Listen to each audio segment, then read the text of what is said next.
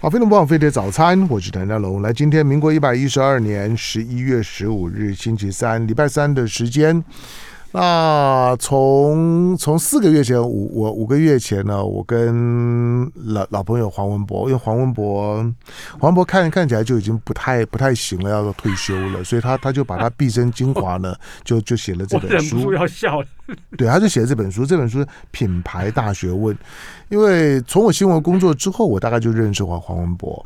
那在在那个台湾的公关呐、啊、广告业那个那个最辉煌的那个大大大爆发的那个辉煌的年代的时候，谁不认识黄黄文博呢？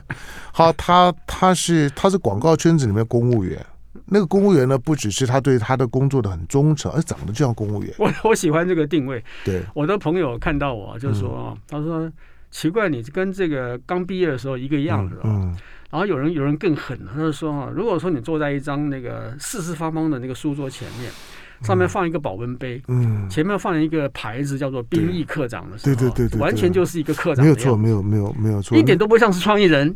我对我真的我坐在那种人的气质就天生就这个样子。对，你说气质还真说对了。我跟你讲，应该你你应该也很无奈吧？对我不是我不是无奈，我总觉得因为广告创意、行销、包装在你自己身上都不适用。我我我现在觉得很后悔。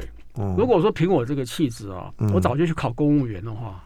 现在不是坐领退休金了吗？对，不像现在搞到这个年纪，还要靠出书弄点版税来，对，才有机会出去旅游。其实，其实你公务员哦，我我觉得你笔试还不一定过，不过你面试是一定过。就是完全就科长一看自己的兄弟来了。对，所以所以我我就我就考公务员啊，因为他还是有有笔试，这我没有没有把握。但如果有面试，我一定过。我就是长了一个公务员的样子。好了，开玩笑的。来，当然了，今天的黄黄渤来，我因为因为他他出了书之后，我觉得，哎，那这个这个书。在毕生的精华，那就适合当教科书啊。对了，那我每次看到一些呢，一些教科书籍的一些出版品的时候呢，我就起心动念，我就说，不管是不是认识的朋友啦，像像我像黄渤，我当然认识很久了。那就要不认识的朋友哈，比如说这个台大的教授蔡碧明啊，我我我之前我我哪认识？我在看了书之后，我觉得，哎，这个应该可以让让我的听众朋友分享一下。我分享一下，就我觉得，就当做你在课堂上上课，那听完听完呢，听完一个系列的课程之后呢。你大概就对于就在这个领域里面来讲，大概会有一个比较宏观的概念。这一点真的要感谢香农。我说感谢是真的真心诚意的，因为我们出这个书的时候就已经做好了心理准备。嗯这是一本注定孤独的书，当然不会卖的嘛，当然一定卖不了的嘛。对啊，基本量有的话，能够让出版社不赔钱了，我就已经阿弥陀佛了。一千本啊，连连连连买带送的，能够能能够处理完了，就就不错了。我我最怕的是哦，我我我我十年前呢出过一本书啊，嗯。然后有一有一天，大概我在三年前吧，我走到那个台北地下街，你知道，嗯，地下街里面不是有一个呃卖书的地方吗？嗯，他就把很多的书放在那个柜子上面，嗯，不是一般的书架哦，就是平躺那种柜子，好像夜市里面呢卖那种小东西的柜子，对，上面就有贴标签嘛，红标、蓝标。我说红标、蓝标什么意思？就打折啊！哎，红标打打这个呃七九折，嗯。蓝标更凶，七九折还可以用五折再买另外一本书。嗯、我在那边找我的书嘛，因为那个书已经出了很久的时间嘛，找到了，你知道吗？嗯、我还有一点高兴，我说不错啊，七九折也不错。哎，现在新书出来就七九折了嘛。对啊，现在都是这样子。对啊，嗯、出版业很薄利啊。嗯。可是我一摸，我我一看，我就觉得忽然间眼睛就泛起了泪光，你知道吗？嗯、我的书是属于被搭配那一本。对，还不是七九折那一本，对，是个用半价去买的那一本。嗯，你知道出书真的是一个很孤独的事情，所以香龙啊，能够是我的伯乐了，真的啦。哦，你不要这种眼神看着我。对我有我，我就我就想，我想这种这种书啊，你连要办新新书发表会都没办法。哎，对对，不行，不晓得有谁会来，你知道吗？大概只有我的亲戚朋友会来而已。对我，我觉得我们就不要害出版社。这年纪可能亲戚朋友都不会。对，不过这种书哈，就是要。呃，写给逝者看。对了，所以我我就是我我我其实就是，当然这这是我做做节目的我自己的想法，就是因为大部分的广播节目啊，它都是很及时性的。那 OK，那来呃来宾就是走马灯，那这个礼拜这个，下个礼拜那个。但是我我刻意的在我的飞碟，因为我我做飞碟早餐也很久了，那我就想说，既然是一个每天都有的节目啊，那如何让我的听众朋友呢，可以有一些成长性的东西？嗯、所以，我我就坚持放一些比较硬的东西。我觉得这个很有意义哈，嗯、因为这么多年下来啊，我一个很大的感受，台湾其实已经走向就是知识常识化。嗯。知识不只是浅薄化，如果知识浅薄化的话还好，嗯，你只是把它抽掉一部分，不想讲那么多嘛。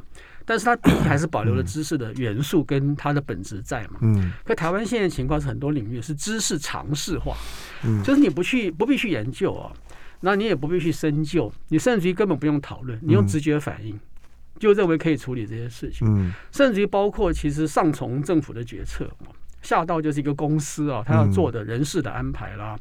资金的调度这些都有知识常识化的问题，嗯，所以每一次我们在参与一些客户开会的时候，我就很很感慨，就是说我很想用理性的方式去呃辩证一件事情的时候，总会被嫌说，哎，太麻烦了啦，嗯。哎，有有那么搞纲吗？你有必要这样子吗？嗯，你要当老师来教训我们了吗？嗯，其实那个那个知识常识化的问题哦，我真的是觉得会影响到我们现在人的每一个人的思辨能力。嗯，我我在我在国外哈，常常有一个感想哦，一样是华人哦，新加坡的华人跟啊大陆的华人啊。他们在思辨能力上面是强过于我们台湾的平均水准的，嗯，嗯，不只是小朋友哦，啊，包括四五十岁已经有很强的这个社会经验的人也是一样哦。会，因为因为大陆跟跟新加坡，他的就是对年轻人来讲，他非常卷。啊，对对，非常非常卷，很内卷。他那个内卷那种的那种的竞竞争，那个竞争强到不行，那个真是可可怕。对，像呃，之前我有一个朋友哦，台湾的年轻人太真的太松散了。对，他就是做词者，他词做的不错。在台湾你要知道做一首歌词哦，就那么几千块钱，嗯，还要上网啊去竞标，嗯，你把歌词写上去，人家不要的话零元，嗯，要的话就几千块钱。他赚不了什么钱，他就跑到北京去，加入了一个文案的公司啊。这家公司里面的人呢，正职员工就有大概五六十个，嗯，还有几百个在全国各地的这个呃呃兼职人员啊，他们就接各种文案的东西，包小至一个网络上的广告文案，大至那种啊。大老板的周年庆的致辞讲话，一篇可以卖到好几万人民币的啊！他本来是自信满满的过去，他觉得我在台湾，我国文成绩一向都是九十几分，高分过关，我的文文字功力好的不得了啊！呃，结果他碰到了很多高手，他觉得自信受创。他说，一旦端上台面之后，就发现自己啊太井蛙了，嗯，太井底之蛙了，所以待了不到一年的时间。他就自己辞掉了。我说：“为什么你要自己辞呢？”他说：“他实在受不了那种感觉。他是就好像是啊，你知道，一个一个这个乡下的呃这个国中的小孩哦，考上建中之后，他会挫败，你知道吗？嗯，他在乡下地区是全乡第一，称王称霸，称王称霸，什么都会。一到了之后就发现，一到了班上去之后，马上掉车尾。对，我跟你讲，十分恐怖。对，很多很多读读建中的。对对，不要说读建中了，像像我，你们附中也是一样，我念我念师大附中也是一样。我就说，我现在师大附中，我就觉得我我到底是个啥呢？就是我高我高一的同学，因为而且而且因为男男生嘛，大部分呢都觉得嗯很聪明的男生，恋男生就要就要就要选理选选选理工科，对，然后就要就要就要念就要念数理资优班。对，他这个跟我都没关系啊。那那我我我就觉得，我我后来想想，我我我其实对对自己来讲，觉得还蛮庆幸的。我我我没啥长处，我我我就只是喜欢去去读一些。读一些大家可能觉得不不咋样的书，可是我在高高中的时候呢，把世界史呢就读完了。对，OK，那我就觉得我今天回头去看的时候还不错。我那时候我这读完的东西，那这个蔚蓝的这个这个世世世界史读完之后，我觉得哎。我今天呢，所有能够派上用场的东西，其实在我高中的时候就奠定了。香龙讲这个呃读书经验哦，我我真的奉劝各位年轻的听众朋友哦，要好好学。我自己啊，跟香龙一样，我不敢跟你比啦。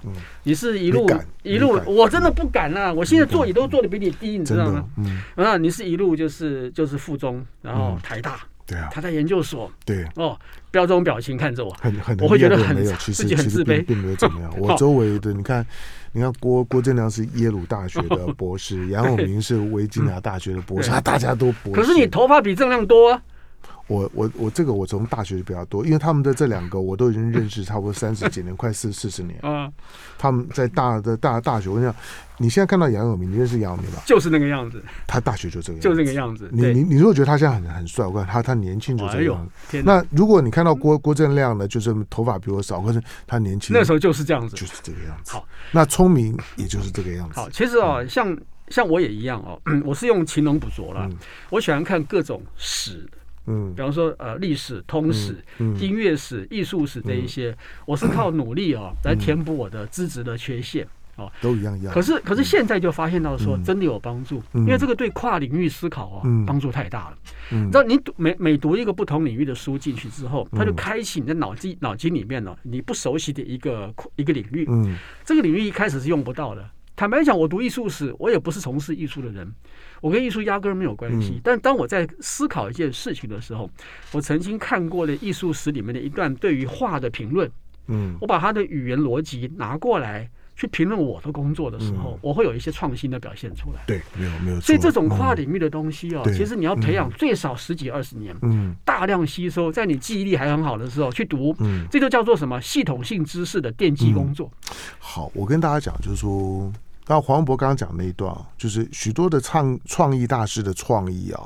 来来自于他自己呢，不知不觉当中把自己打扮成一个概念的搬运工，是，就是在不同领域的概念呢做搬运。那不同领域的概念搬到另外一个领域之后呢，他可能触类旁通，就有了新的味道。对，那这个都都都是在做创意的技术面的工作了。好，我要我要进一下广告。来，在我们现场的呢，黄文博，黄文博呢，他资深的广告创意人哈，因为因为跟黄文跟文博认认识很久了，所以呢，讲话都开玩笑的腔调。好，不过这本书呢，《品牌大学问》，那这个黄文博的嗯风刀之作，锋刀锋刀真的，我讲这这这这本写完之后，我估计黄文博也没有东西写了，没有了，就是、没有了，脑筋已经干掉了。好，品牌大大学问，打造呢，创造品牌，培养品牌，管品牌的实战力，赢得呢超额的品牌红利。品牌红利，我们之前呢有有在这跟大家解释过，今天绝大部分的商品或者企业本身的获利，其实是在里面的。是的，是在品牌的红利。那当然，这品牌红利要有很多的条件去支撑了哈。你的行行销这个概念，你的品牌的定位呢，是个是是个重点。另外，产品的这个 quality 哈，以及以及被被消消费者认同喜爱，都都是。可重点是那个品牌，品牌呢如何去养成？好，书呢是天下杂志出版哈。那书呢，大家可以呢自己找来看。不管你从事的是行销啦、传播啦、销售啦、公关啦，或者是这种设设设计领域的，好，那这这。这本书呢是教科书籍的，好，所以呢最近呢卖的都不错。来进广告，回头之后呢继续呢请黄文博为大家上课。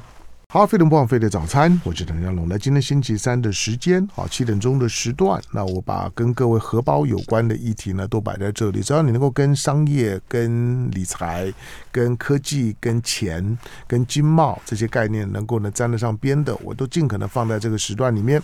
好，那从几个月前呢，我都看到看到黄文博呢，就是呕心沥沥血的出了这本风刀之作《品牌大学问》，我看得出来呢，黄文博他知道他已经老了，他他必须。就要把他所有的东西呢都拿 拿拿出来，那我觉得那这这玩意儿，那我就不能够当做一本书随随便的 随随便糊弄一下呢介介绍一下敷衍过去，那我就说那你来开课吧，那就就就请文博呢为大家开课，所以你如果要去听一些品牌大师的课程啊，就是这个有的时候可能要花很多钱，嗯，第二个一一堂课其实你也听不到什么，对，所以我就说好，那那我我文博你帮飞碟早餐的。上课好，那就请黄文博呢每每个月呢来跟大家讲讲课。好了，今天今天我们要要谈什么？呃，今天今天谈的事情啊，跟这个严肃的行销议题啊，嗯，看似无关，实则有关了啊。嗯，我这样讲啊，我呃上上个礼拜总算突破心理障碍，啊，嗯，呃，出国了。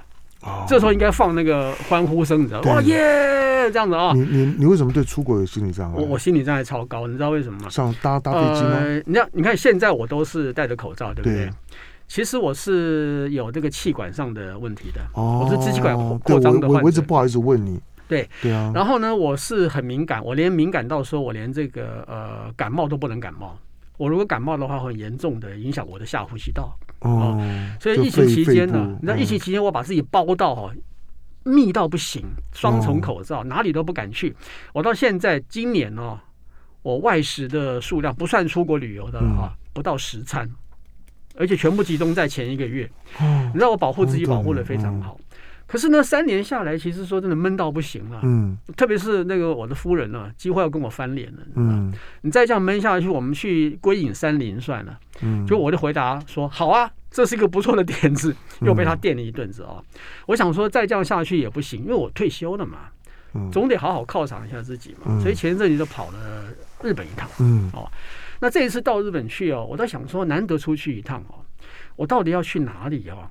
其实我还是考虑我的嗯口罩要戴着的问题。嗯，你说到东京去哈，嗯，口罩这样一直戴着啊，其实，在大都市里面空气又不好，是不舒服的。嗯，我想到一个地方，是我没有去过的，而且在那边呢，某些地方脱口罩是绝对没有问题的，空旷。嗯，京都嘛。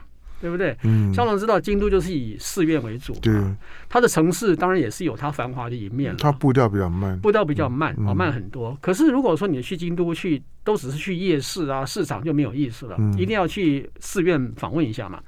我想去寺院去的话，我会轻松很多。有些地方我可以脱口罩，对哦，平常我还是戴着。嗯，其实我可能是所有去日本旅游的人里面口罩戴最紧的人。嗯，我连吃饭选地方吃饭，我都会选那个人比较少的地方。好，嗯话说回来哈，为什么这个事情跟品牌是有关系的？其实我去之前，我对京都有一些呃既定的印象，嗯，来自于影像，来自于呃新闻，嗯，来自于朋友的转述，我就开始想象它是什么样子的感觉了。那我趁这一次去了来校正我这个印象，因为大家知道我的书里面有写，呃，品牌的形象是来自于四个阶段的构成，嗯，印象先累积，累积多了之后呢，会在你的心里面开始去评审。就是这个这个印象到底是好还是坏，去跟竞争者啊去做评审，评审完之后呢，就帮你落定在一个位置上面，啊，就叫做记忆阶梯嘛。那你在记忆阶梯前七个的话啊，你就会具有很强力的竞争竞争优势啊，就不会输人家啊。那星象也会到后面变成用想象去扩增它星象的结果。然后就会形成形象，所以印心想行这四个步骤哦，从心理学上来看的话是非常重要的一个事情。嗯，我们绝对不能跳过这个事情。那我自己对京都的认识仅止于二手传播，完全没有第一手的印象。嗯，所以对我来讲，这是一个机会来验证一下这件事情啊，所以我就飞京都了啊。那从大阪到京都之后呢，就开始啊，按照行程啊，开始做一系列的这个呃观察啊。我的旅游方式跟人家完全不一样，我只坐大众交通工具，公车跟捷运。嗯，他们捷运就是地铁嘛，对，还有 JR 嘛，哦，然后呢。到了捷运站之后，这个在日本是 OK 的。对，到捷运站之后到景点去，通常路程很远嘛。对啊，呃，我如果没有记错的话，我最远的一个路程哦，我用走路的哦，我走了大概一小时四十分钟，完全要走路去哦。很棒。那别人会说你神经病，你干嘛用走路去？第一个，这是我的习惯。嗯。我三十年下来，每天在台北市练习走路。嗯。我的腿哈很强，我脑袋已经萎缩了啦，我的腿强的不得了。嗯。我可以连走三四个小时，是完全不觉得累，而且连续走三百六十五天不会铁腿，嗯啊，完全发挥在这一次日本行上面啊。那我靠这个从捷运站走到景点这个过程中，我绕大街小巷，我钻进各种。哦，没有看过的地方，我看他的商店陈设，看他的人，我看他怎么去放计程，呃，怎么放脚踏车的，我看人的感觉，他们的穿着，我脑筋一直在吸收那个印象的片段，去弥补我对于这个京都的印象缺乏第一手资料的这个遗憾啊。这过程不但是一个愉快的过程。而且是来验证我的品牌的理论是不是正确的过程哦？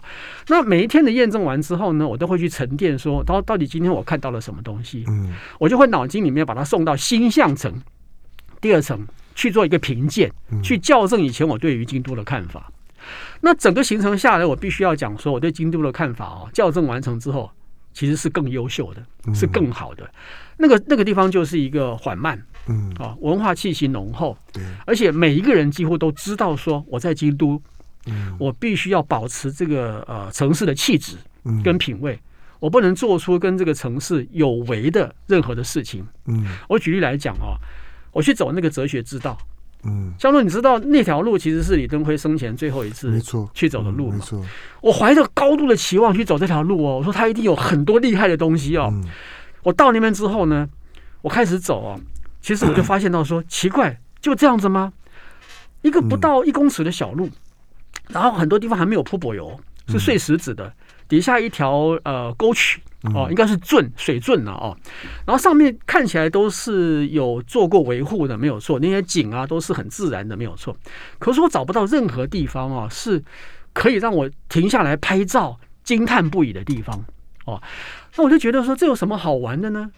可是我再往前走之后，我就发现到说，我说我真的服气了，我真的服气了。日本人用全民之力哈，要把京都这个城市啊打造成一个哈。他们所认为有气质、有文化内涵的城市，嗯，你知道这个哲学知道周边哦，所有的住家跟商店，每一个感觉上面，它的外观、它的人的感觉，都很符合哲学之道给你的那种感觉，嗯，没有任何暴力之气，没有任何嚣张浮夸的感觉。商店老板在揽客的时候也是很有礼貌的揽客，没有那种哦，就是很夸张的语言行为在里面。哦，然后我特别注意到它的地面哦，以日本的财力哦，地面都铺柏油路应该是没有问题。当然没问题。它刻意有很多路面完全撒碎石子，嗯，跟寺院一样。相当于你知道到日本寺院去去这个看寺院的，在我的看法就是磨鞋之旅，磨鞋底啦，都走那个碎石子路嘛，很磨鞋底嘛。在京京都奈良就都是这样。我发现你走那个路才有才有感觉嘛。那哲学之道一直往下通，就通到了。银阁寺去了嘛？嗯，银阁寺当然是很好看了哦。除了那个寺标本身是黑色的，跟银色完全一点关系都没有之外，是很漂亮的。但是我想说，是不是我的印象有一些地方没有抓到？嗯，我应该再走一次看看吧，再校正一下我的印象啊，它的准确性。就我就做了一个一般观光客不会做的事情，嗯，我就走回去了。嗯，你知道那个路是很长的哦，大概要走半小时以上的时间哦。我走去。静怡阁寺啊，看了两个小时之后，我又走回去了。我走回去这一次，我特别去观察所有的小细节，包括桥上面的所有的那一些呃呃清洁的问题哦，包括河渠它的它的那个护石啊堆叠的状况，包括青苔的累积状况，我必须讲。的确是一个在高度纪律的环境之下所做出做出来的一个城市风貌。嗯，也就是说，在那个地方的人呢，他们是费尽了各种功夫，想要给观光客一个一致的印象。嗯，所以我回去之后，我的印象的堆叠是非常完整的，非常一致性的。因此，我的星象评审对京都分数就拉得非常高嘛。嗯，加上香龙，你一定很清楚哦。其实，在呃所有日本城市里面哦。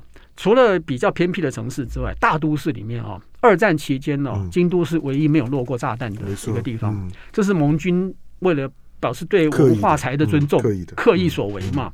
所以那个城市维护是很好的。可即便是如此，你也非常会非常感动，说日本人对于他们所呃重视的这个文化财哈，已经维护到这种程度了，非常非常坚持的维护哦。那包括厕所啦，包括每一棵树哦。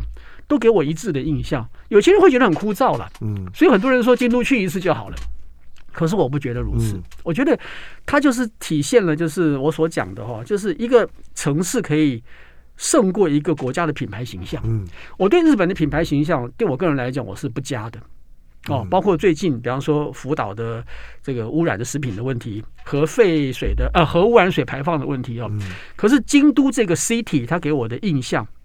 扭转了我对于日本整体品牌的形象，嗯，这是非常厉害的一件事情，哦，嗯，呃，我记得我在知恩院啊，知恩院呢，我看到了非常多让我觉得值得我们台湾学习的地方，嗯，哦，就是里面的每一个服务人员，每一个僧人，甚至于包括在纪念品贩卖部的每一个人，他们似乎都受过一致的训练的感觉，哦，他们所。讲出来的话，他们给你的态度、感觉，他们眼睛所露出来的笑意，听看起来就不是呃，不是刻意的哦，是一种在文化涵养之下所出来的感觉。当然，大家不要误会，我是一个亲日派，我完全不是亲日派，我是刚好相反的。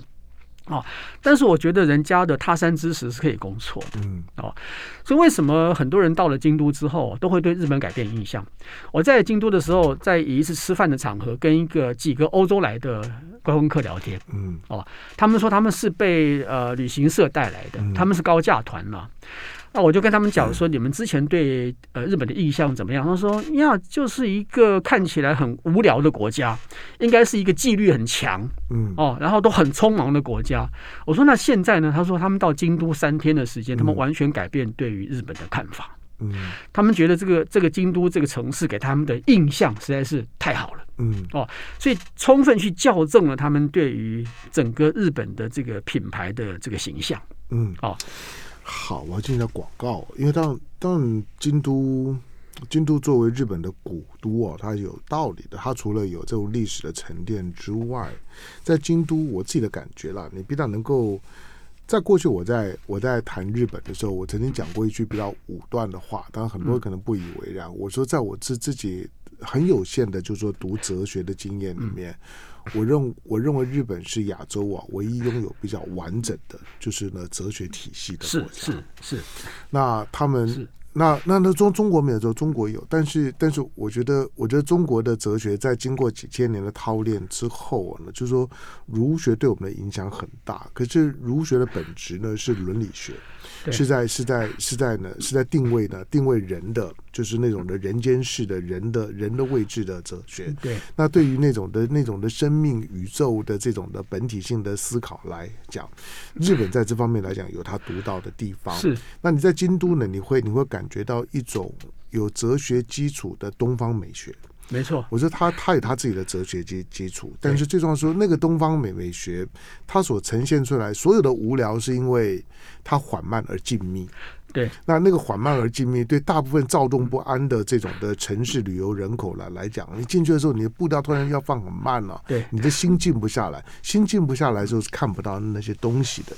那在我们现场的呢是黄文博，那广告创意人，这本书呢品牌大学问，我请了文博呢跟大家呢把他的这个毕生的精华，他如何呢做了非常多的知名的这些呢品牌品牌广广告。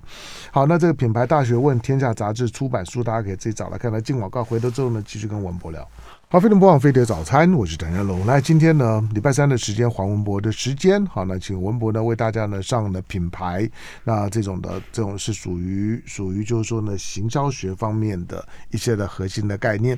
那如何呢为自己的就商业经营的品牌能够呢建立很好的品牌行销？品牌行销不是光是做广告，然后呢光是请人家呢去去去帮你口耳相传，那个呢品牌一旦稳固。了之后呢，它所能够呢带给你的长线的那个好处，那才是真正的你的你的企业长治久安的根本。好，那这本书呢，《品牌大学问》天下杂志出版，作者黄文博在我们的现场来继续。好，那个我书里面有提到一个东西啊，就是每个品牌都有一个真实相位，就是印心想行啊，你品牌的年资跟你的相位不是成正比的，有时候是成反比的。有些品牌一两百年了，它还没有形象可言。嗯。它只是一个 maker，嗯，它只是一个局部 在某些人心中啊有一些好感度的一个品牌而已啊。那反而来看的话，有些品牌可能只有一两年的时间，它做的非常好，它就已经到形象位置去了。所以了解自己的真实相位很重要。然后以日本来讲啊，就你到了不同都市之后，你就发现到说，整个日本的品牌是被不同城市、不同景点的各自的品牌架构出来的啊。这就是我我讲的嘛，就是一个企业所做的所有事。就归结到品牌上面去嘛。嗯。那每一个都市、每个景点所做的所有事情，也会算总账，算在国家的品牌上面去。嗯。所以我去京都这一次，我对京都的城市品牌的好感，嗯，很快速的走完了印心想行的过程，就来去校正、修正，并且去拉高了我对于整个日本的这个好感度跟形象嘛。啊，可是反过来讲，反过来讲，我在京都待了有六天职场的时间。我后面三天是选择跑到大阪去，两边很近嘛，哦，我不想跑太远嘛，哦，到大阪去之后，我也抱怀着很高度的期望，毕竟日本第二大都市，嗯，哦，然后又离京都这么近，嗯，你再怎么讲，你好歹也感受一下气质吧，嗯，就像我跟你相处久了，我虽然像课长，对不对？跟香龙相处久了，好歹气质也会被影响一下。因为因为因为我看起来像工友，像像宝群，是哦，好，所以我到大阪去的时候，我也是嗯零印象的，嗯。完完全没有去过大阪这个城市，哦、这这这这这些我都去过很多哦。那去了之后，我的我先讲结论了啊。嗯、我的结论是说，第一个，京都是帮助日本把国家品牌形象提高的地方。嗯，大阪相反。嗯，至少对我来讲，大阪是帮助日本把国家品牌形象错低的地方。嗯，好，我的观察可能有偏误。嗯，才待三天的时间，接触有限嘛，所以可能就是一个主观的结果嘛。嗯，可是。每个品牌不都是每个人的主观结果构成的吗？嗯、我相信我在大阪所经历的事情，不是只有我经历吧？嗯，哦，大家如果听了两个例子的话，应该会觉得蛮讶异的了哈。呃，我我举第一个例子哦，大阪也有寺院。嗯，而且有一间寺院是大家认为说一定要去的，叫做四天王寺。嗯，哦，四个天王。嗯，那个地搭捷运就可以到。对，捷运就可以到啊。那个地方其实有一有一间是日本国定的呃寺庙，最古老的。嗯，哦，我抱着非常高度的期待去，我想看一下大阪的寺院跟京都有什么差异哦。出了捷运没有走多久就到了嘛。嗯，哦，然后我就从一个门转进去。哦，也没人告诉我说从哪个哪个门走，门很多嘛，我就转进去。第一眼我看到的是墓园，嗯啊，很多那个碑有吗？他们都是用那个很高的方尖碑啊，或者是方形的碑。听说尖的表示是战死的，嗯，一般就是平民的嘛，放在那边。这个数量多过我的想象，多到我觉得说天哪，我再不走出去，我可能会呃阴气缠身的感觉。就你也不想出来了，我又不想在那边，我就赶快退出来哦，找到另外一个门。从另一个门穿进去哦，没有走五分钟的时间，就看到啊，有一辆黑色的车子从我身旁开过去。我说奇怪，寺院怎么会有车子开进来？你很难想象京都会有这种事情吧？嗯，西本院寺，全世界最大的木造建筑，有一个车忽然开进来，还得了？嗯，我顺着那个车子往前看，我发现前面站了好多人，穿着黑衣服。我本来以为是黑道，你知道吗？我再仔细一看，Oh my God！Oh my God！真的，所以你知道发生什么事吗？在办丧礼，在办事。哦，嗯，那是那是丧礼的车子开进去，他们在后面有一个地方在办往生者的仪式。嗯，哦，我想说，天哪，这里怎么会有这种事情哈？我就去往寺庙那边去走嘛。那他他就像是我们的是大阪的。一兵的位位，对，我正想讲这个。对，我我们讲这个可能会被人家抗议，然后日本在台协会就打就扣印进来了。你们乱讲，我们四天王寺是古迹，怎么会是一兵？但是我真的讲哦，它就是一兵的概念哦。它里面还有纳古堂，嗯，哦，然后更离谱的事情来了，寺中有寺啊，它里面有一个围起来的地方啊，有一个塔叫做五重塔。嗯，是大家都希望说能去的地方，可是我一到现场发现很奇怪，奇怪没有什么观光客，只有零零星星的背包客去，嗯、特别是没有团客，真的没有团客哦。嗯、然后我们就买了票进去，那个票很便宜哦，三百块日币而已啊、哦。嗯、京都的庙五六百，这边只有三百块哦，超亲民的，印象太好了。嗯、一进到五重塔之后呢，我进去第一眼我就发现不对了，它正门的第一眼呢、哦。有一个呃，两边放了一两尊罗汉哦，中间有一个大的牌位，上面写的一个日本人的名字，我稍会一点日文嘛，呃，那边就是在供奉死者的地方。再往上爬，它有五层吧，最上面听说是舍利子，三个舍利子嘛，往上爬，爬到第二层，我就觉得阴气很重。为什么呢？它里面都有很多大概五公分高的，用铜片打的那个小塔的那个造型，每个上面都写了一个。名字，然后上面还每一区哦，从令和的哦昭和哦到这个什么令和令和元年、二年、三年、四年，一直往上走嘛。我知道那是什么地方，那就是那古堂的概念。嗯，也许我讲错了，我讲错，请各位纠正我了啊。可是我我觉得我我的错不应该太离谱了哦。我到那边去，发现很多外国人跟我一样哦，踩着这个木木木木的那个那个楼梯往上爬。但是我只爬到三楼，我就决定下来了。因为我觉得不对劲，嗯，我就下来哦。也就是说，那个地方说穿了，其实就很像是一个放牌位的地方，嗯，啊，啊，我觉得不爽的是哪里呢？就是 OK，你赚呃往生者的钱没有问题，哦，呃，包括台湾现在有很多像北海那边很多的墓园呢，他也做美化嘛。嗯，欢迎别人去看嘛，哦，呃，甚至于买票入场有也有这种事情嘛。可是那古塔，那古塔，我花钱进去去看纳古塔，帮你把阳气带进去，你最起码让我知道嘛，你让我先知道一下这里面是干嘛的，要不要去，你来决定嘛。你不告知的情况下，我还花钱去，我觉得这个是是很商业化的作为，是不太道德的。难怪我只看到了一团韩团，那个导游是有经验的导游。他只让他们的团员在外面不买票进去，稍微看一下，拍个照就好了，就带走了。他不进去的哦，所以可见刚刚向荣所讲的，就是它就类似像一兵的概念，有一点点了哈。我觉得是有点准确的。大阪的市中心区啊，对，没错哦。所以我就对于这个大阪的印象产生了负面的印象。我觉得这个充分凸显了日本人的矛盾性格。嗯，比方说，一方面是很有文化内涵的，二方面超级超级的讲究商业的利益。嗯，哦，那另外一方面是气质很强的，不管那个气质是属于一种做作的气质，还是真实的气质哦。可另一方面是有一种不假遮掩的，想要从观光客身上去找钱的这种啊矛盾的性格存在。所以京都、大阪离那么近的城市是两个完全不同的印象。所以我在大阪三天下来，大阪给我的负面印象，已经有整个去盖掉了我在京都所获得的好印象。换言之，它去平衡了我对于日本的整体印象。哦，所以日本的形象在天平两端，京都是很棒的，可大阪让我看来是比较不佳的。哦，除了这个之外，另外有一个离谱的事情就是。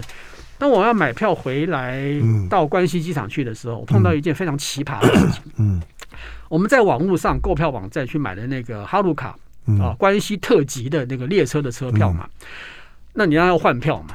啊，你要换票的话，要经过一个手续是没错了。我们上网查了很久，甚至于曾经啊花了一小时的时间，亲自去机场啊，亲自去大阪车站去攻略。嗯，因为你知道大阪车站是很复杂的。哦，那个地方如果你不去攻略一下的话，你真的会找不到啊！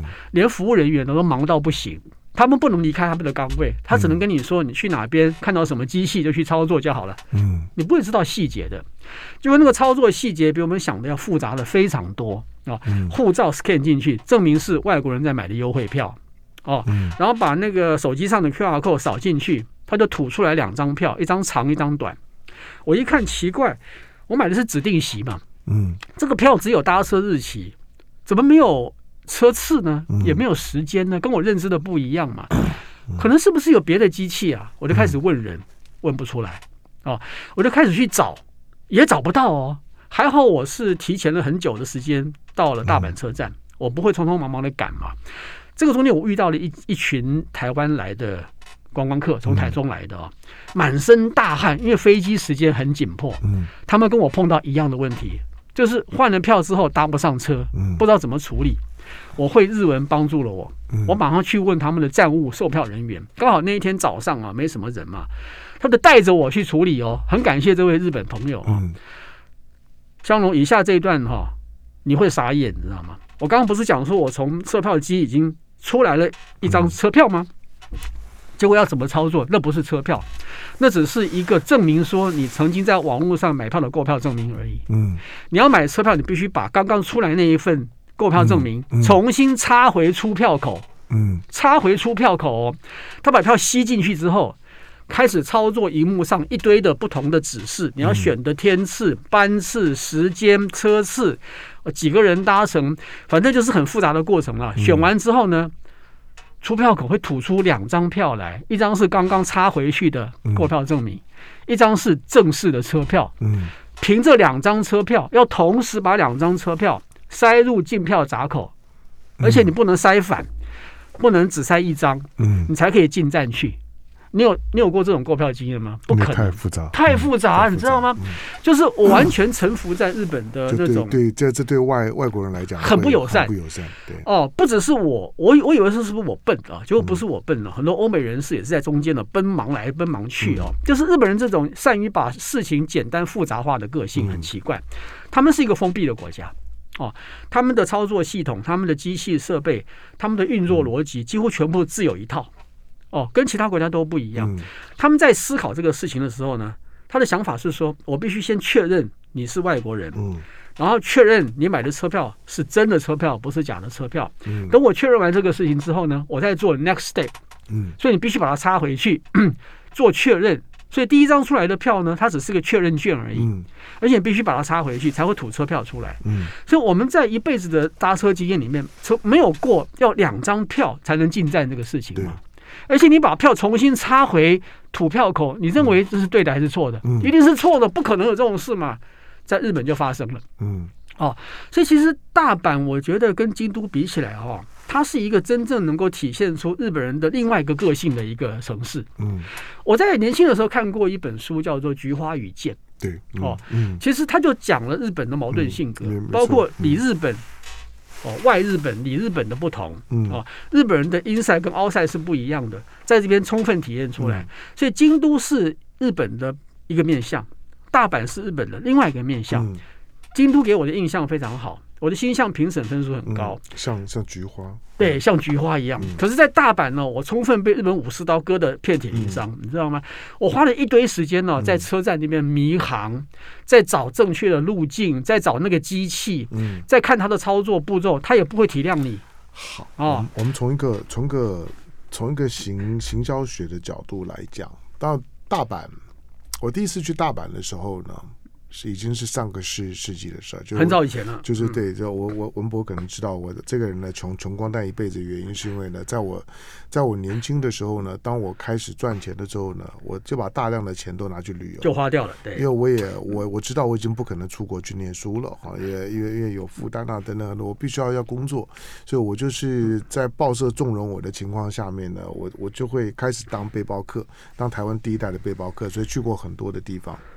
大阪，我在我在我我在第一次去大阪的时候呢，大阪正在正在寻找他自己的城市定位。哦，OK，那那时候关关西机机场正在规划的时候。嗯那现在关西机场都都在用，但是我说大阪是一个是一个定位失败的城市。哦，说的很好，它就是个定位失败的城市。它它的是什么？它就它就是它在时时间的纵轴上面呢，它没有办法表现出京京都的那那那种的静文化内涵跟那种文化内涵。就是你一进去，你就会觉得这个里面有有一种经过历史沉淀的空气。对，它它是要需要时间去沉淀。为了真的很多很多的是事情啊，它真的影响到它的 quality 的是它的现代感又远远赶不上东京。对，那那在在这现代商业上面来讲，他一直想要跟跟东京竞争，他他希望他成为日日本的，就是说呢双元城城市的这个一个另外的一个一个观察点，可是他又赶不上东京，所以在一个商业环境里面来讲，他跟东京市是有差距的。所以在整个大阪所呈现出来那个定位失败的杂乱感，这种定位失败在台湾你也会看到，就高雄。对，说的非常好，完全认同。高高高雄也是一样，高雄也也是一个定位定位失败，就是搞不清楚自己在哪里。对，那。你就是很高雄，就是一开始就很想跟台北比，所以什么东西都会都会呢，重北轻南，重重北轻南。其实并没有重北轻南，而而是你作为南，你根本不知道怎么去表现你自己。对，那因此大阪也也会有类似情况，觉得觉得政觉得日本政府过度重视东京，忽略了大大阪，不是因为大阪定位失败。当你一直想要去跟东京一样，你又赶不上东京，那就是东施效颦，你就把这边的这个东东施。台湾的一些的一些的城市的发展的过程。当中，许多台湾城市，你去了之后，你觉得一点美感都没有，它都是自我定位失败。为为什么？它都是想要让自己变成台北第二失败的下场，就是这个样子。说得好。那大阪也是一样，大阪就是努力要把变成东京失败的下场，就是现在的大大大阪。好，所以不管是城市的定位，或者是商品的定位，其实都一样。商商品一定会遭遇到相同的问题。你一定想要模模仿一哥，你一定想要跟一哥比，可是跟一哥比最大的困难就是，如果你跟一哥很像，什么东西哥都跟着一一哥走，你永远超不过去。对，那这个呢，在现代的现代的国国际政治里面呢，其实好的，这这另外一个课课题是我最近常常在在在想的事儿。